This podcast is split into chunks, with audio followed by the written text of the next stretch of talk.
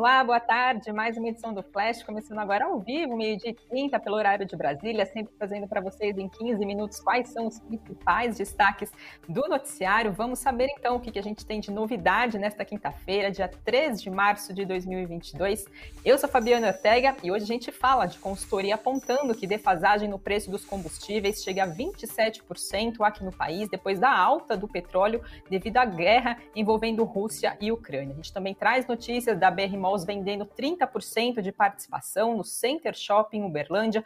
Vamos falar também da Mater Day comprando fatinho Hospital Mineiro, Vibra e sócios passando a deter 50% da Comerc. Vamos trazer atualização de como é que está a guerra entre Rússia e Ucrânia. Temos outras notícias do dia. Aproveitem como sempre para deixar o seu like e também fazer a sua inscrição aqui no canal do Invest News, caso ainda não seja inscrito. A gente tem bastante conteúdo diariamente para vocês seguirem bem informados e tomarem as melhores decisões de investimentos. E vamos lá, começo então pelo destaque do flash de hoje. Pela manhã, mais cedo, a gente viu os preços, né? O preço do petróleo estão em disparada por causa da guerra entre Rússia e Ucrânia, com receio dos temores de desabastecimento. O barril do tipo Brent chegou a bater mais de 119 dólares, renovando as suas máximas desde o ano de 2008. Com isso, a gente teve cálculos feitos por uma consultoria chamada Stonex, que apontou que a defasagem entre os preços cobrados pela Petrobras e das principais bolsas de negociação em relação ao mundo chegou a 24% para a gasolina e 27% para o óleo diesel. Para evitar a alta da commodity, que acaba corroendo o seu caixa, a Petrobras tem recorrido aos estoques que foram comprados há cerca de dois meses a preços mais baixos. O risco é que essa reserva possa acabar e o abastecimento interno aqui então no país possa ser afetado. Segundo a consultoria, se a Petrobras decidisse fazer esse repasse integralmente da alta do petróleo para os seus clientes, o preço do litro da gasolina nos postos poderia subir de R$ 6,56 para R$ 7,15, no caso o litro. Já o óleo diesel poderia passar de R$ 5,65 para R$ 6,64. Essas altas, então, portanto, nas bombas seriam de 9% para a gasolina e 17% para o diesel, então, respectivamente. Falando um pouquinho da Petrobras, né, o presidente da Petrobras, o general Joaquim Silva Luna, informou à agência de notícias Reuters que analisa a pressão da alta da cotação do barril de petróleo, mas que por hora ainda não há nenhuma decisão tomada em relação ao ajuste dos preços nos derivados. Segundo ele, depois da invasão da Rússia na Ucrânia, o mercado de petróleo ficou nervoso e com muitas incertezas e que as equipes então da companhia continuam, claro, avaliando esse cenário. Nesse ano, a forte alta do petróleo no mercado internacional foi parcialmente compensada pela desvalorização do dólar frente ao real, que a gente conseguiu, acabou acompanhando nos últimos tempos. Lembrando que a atual política de preços da Petrobras busca seguir o chamado PPI, que é a, o preço de paridade internacional, para evitar prejuízos. Então, ela considera, no caso a Petrobras, tanto o valor do barril de petróleo quanto também o dólar. No entanto, a Petrobras não tem feito reajustes, alegando que quer evitar repassar volatilidades internacionais aqui para o nosso mercado interno. O presidente da Petrobras disse ainda que um grupo da estatal está avaliando essa política de paridade dos preços, está analisando esse cenário da guerra na Rússia, envolvendo Rússia e Ucrânia, minuto a minuto. E segundo a Associação Brasileira dos Importadores de Combustíveis, a Abicom, ela apontou que a Petrobras vem praticando preços muito abaixo da paridade nos últimos meses, mas que agora, com o conflito na Ucrânia, essa defasagem chegaram ao maior patamar dos últimos 10 anos. Então vamos acompanhar os desdobramentos, claro, da guerra e também como isso pode impactar os preços dos combustíveis aqui no país, né? Qual que pode ser então a decisão da Petrobras sobre reajustes dos combustíveis aqui no Brasil. E falando agora do nosso cenário corporativo, temos novidades envolvendo a BR Malls, que comunicou a venda de 30% da sua participação no Center Shopping Uberlândia, que fica em Minas Gerais, para os atuais sócios do empreendimento por um valor de 307 milhões de reais que vão ser pagos à vista. Apesar da venda nessa fatia, BR Malls ainda permanece com 21% de participação no empreendimento e também vai se manter como administradora e comercializadora desse shopping. A efetivação dessa operação ainda está condicionada à aprovação do CAD. Mais cedo, por volta do meio-dia, Papéis de BR Malls estavam em alta de 2%. A Levante Investimentos apontou que essa operação de venda da sua participação nesse shopping em Uberlândia vem num momento em que a BR Malls tem buscado alternativas para melhorar a sua proposta de negociação, que foi feita recentemente pela Aliança Sonai. Sendo assim, Levante Investimentos diz enxergar como positiva essa movimentação que a BR Malls está fazendo e espera então impactos positivos nos papéis da companhia. E que com isso, com essa operação, a BR Malls acaba sinalizando também ao mercado que está disposta a aceitar propostas que acabem refletindo o valor justo dos ativos, visto que o maior impasse nas negociações com a Aliança Sonai é justamente o ponto de que a proposta não reflete o valor justo da soma das partes da companhia. XP Investimentos também apontou que a transação está alinhada com a abordagem de alocação de capital da empresa e que do lado estratégico acaba enxergando né, a BR Malls reduzindo a exposição do seu portfólio a ativos que são chamados não core e que isso é positivo para a empresa para focar nos shoppings de mais produtividade. Temos também novidades, pessoal, envolvendo a Mater Dei. A rede de hospitais aprovou a compra de 75% a 80% do Hospital e Maternidade Santa Clara, que fica em Uberlândia, também em Minas Gerais, com a permanência da grande maioria dos médicos sócios desse hospital. Ele foi inaugurado em 1949, é um hospital de alta complexidade que tem mais de 40 especialidades. A receita líquida desse hospital, nos últimos 12 meses, encerrados em outubro do ano passado, foi de 137 milhões de reais. E segundo a Mater Dei, essa operação tem como objetivo fortalecer o hub de assistência médico-hospitalar de alta qualidade da companhia na região do Triângulo Mineiro e também do Centro-Oeste, aumentando a presença então da rede hospitalar nessa região por meio também da aquisição que a Mater Dei já fez, do, já fez do hospital chamado Santa Genoveva, Veno, Genoveva, perdão. E o fechamento dessa, dessa operação também ainda está sujeita a, a uma aprovação então do CAD, né, que é o Conselho Administrativo de Defesa Econômica. Papéis de Mater Dei também estavam reagindo positivamente, por volta do meio-dia subia 2,35%. Levante Investimentos fez uma análise dessa notícia né, e apontou que ela é positiva para a rede de hospitais Mater Dei. Essa nova aquisição traz uma diversificação de portfólio da companhia e, além disso, a região onde o hospital fica localizado também é estratégico para a empresa, que vem consolidando a sua presença no chamado Triângulo Mineiro, onde está desenvolvendo então esse hub médico hospitalar, englobando então essa região do centro-oeste, então ali de Minas Gerais. Falando agora de Vibra, a companhia anunciou que exerceu seu direito de compra na Comerc, ficando assim então com 50% do capital da companhia.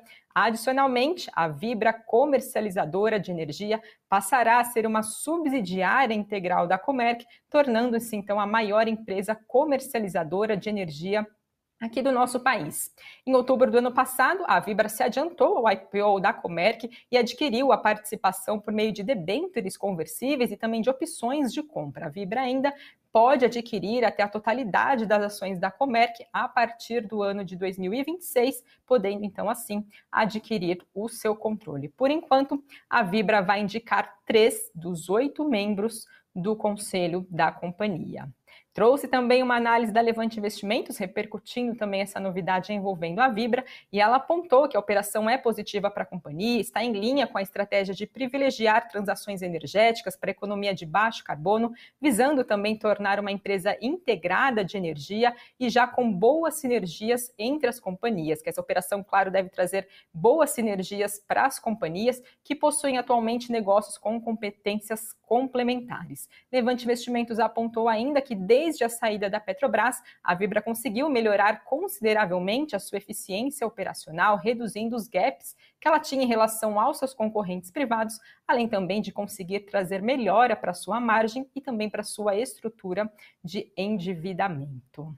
E agora vamos saber, pessoal, das atualizações, né? Como é que está então a situação envolvendo a Rússia, a Ucrânia, a guerra por lá forças russas continuam a atacar e avançar pelo território ucraniano nessa quinta-feira. Agora é o oitavo dia da invasão da Rússia na Ucrânia. Os russos chegaram a conquistar Kherson, que é uma importante cidade portuária no Mar Negro. Essa foi a primeira grande cidade conquistada pelos russos desde o início da invasão, então que começou na semana passada. Pelo país também a gente teve registro de explosões numa estação ferroviária de Kiev na noite de ontem. E a segunda maior também cidade da Ucrânia, Kharkiv, também sofreu bombardeios por lá. Uma autoridade dos Estados Unidos diz que as forças russas parecem estar ficando mais agressivas ao atacar a infraestrutura dentro de Kiev, que é a capital da Ucrânia.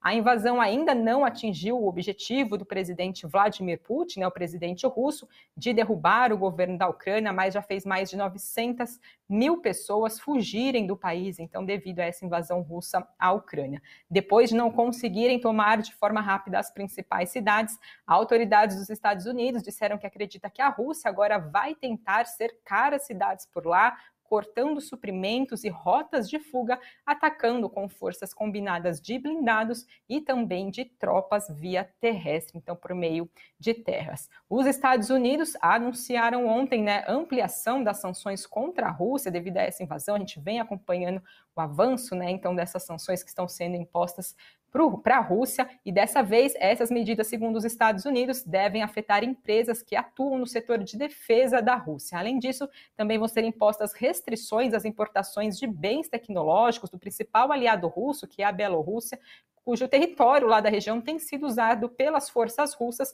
em ataques, então, contra alvos ucranianos.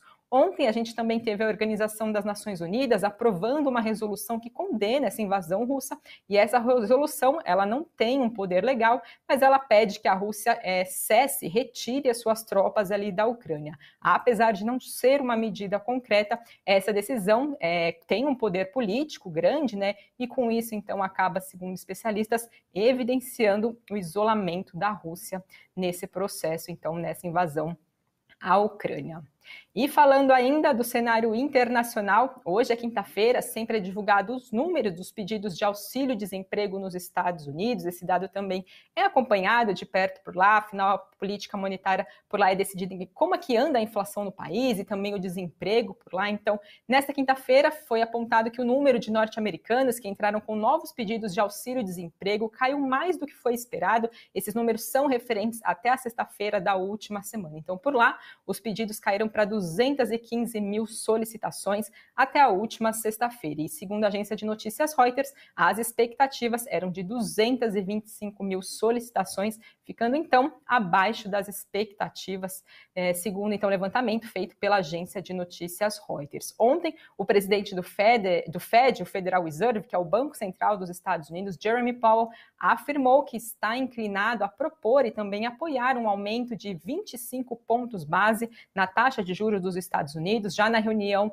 do Banco Central norte-americano, que acontece agora no mês de março, mas ele afirmou que está preparado para agir de uma forma mais agressiva se a inflação do país não diminuir conforme esperado. Lembrando que também nos Estados Unidos a inflação está em disparada, chegou a passar de um nível de mais de 40 anos, né? no caso a inflação está em 7,5% por lá, a maior taxa registrada, então, desde 1982 no país. E comentando esse cenário de guerra entre Rússia e Ucrânia, o presidente dos Estados Unidos apontou que as perspectivas econômicas se tornaram altamente incertas e que o Banco Central norte-americano quer proceder com cuidado conforme muda sua política monetária em uma situação que já está complicada.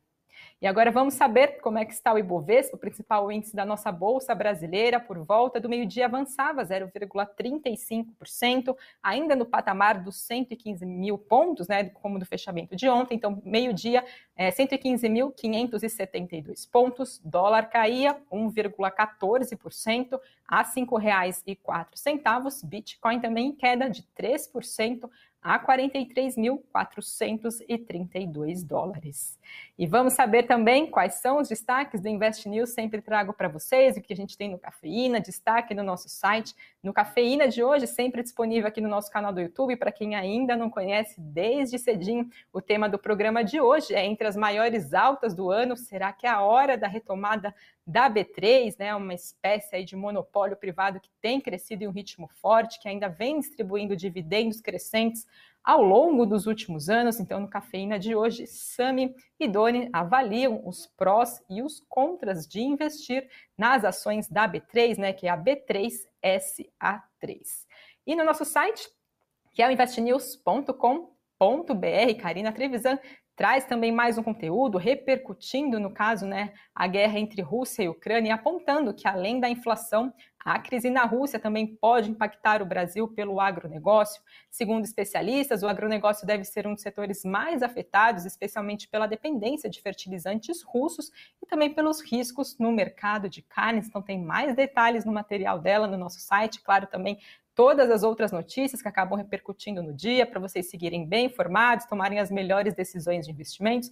E sempre também convido vocês a acompanharem o Boletim Invest News, que vai ao ar seis e meia ao vivo, também sempre contando com participação de analista da Nuinvest. É um bom momento também para vocês tirarem dúvidas, acompanhar as análises de perto das principais notícias, o que acaba repercutindo então aqui na nossa bolsa, também mexendo com os mercados internacionais. Então fiquem ligados aqui dentro da programação do Invest News. E agora dá uma olhada nos comentários e as perguntas de vocês. Vamos lá o que vocês estão falando. Gil Costa falando a alta do petróleo deve pressionar ainda mais a inflação. A gente está acompanhando, né? A gente teve essa disparada forte, o petróleo passando o barril do tipo Brent, passando dos 119 dólares, deu uma diminuída essa alta, acho que agora por volta, agora um pouquinho antes do início do flash, é, era cerca de 112 dólares o barril de petróleo, né? Fica essa preocupação, não é nem em relação à demanda, né? Anteriormente era preocupação com a pandemia, né? Da demanda, da busca, da procura por petróleo. Então, no caso, a inflação, né? É, seria em relação a isso, né? Da disparada dos preços do barril de petróleo em relação a isso, agora é por causa da oferta, né, um receio de desabastecimento, né, então por isso que a gente está acompanhando esse avanço, então, da alta do petróleo e claro também né, isso acaba impactando na inflação e repercutindo também, né? Vamos ver então como que ficam os preços dos combustíveis aqui no país, se isso vai também chegar a ter um reflexo interno aqui dentro do nosso mercado. E José Luiz do Nascimento, havendo desabastecimento de petróleo, como fica o preço das ações. É eu, como analista, né, como jornalista, perdão, não posso trazer aqui recomendações, análise, né, falar então de desempenho de papéis, mas claro, vou separar aqui a sua dúvida e trazer para os nossos analistas, né, da No Invest sempre que participam aqui da nossa programação para responder então para vocês sobre isso. Pessoal, essas são as notícias de hoje que a gente tem de mais destaque agora aqui no horário do almoço. Fiquem ligados na programação do Invest News, a gente mantém vocês bem informados e eu volto amanhã, meio-dia e 30. Até lá.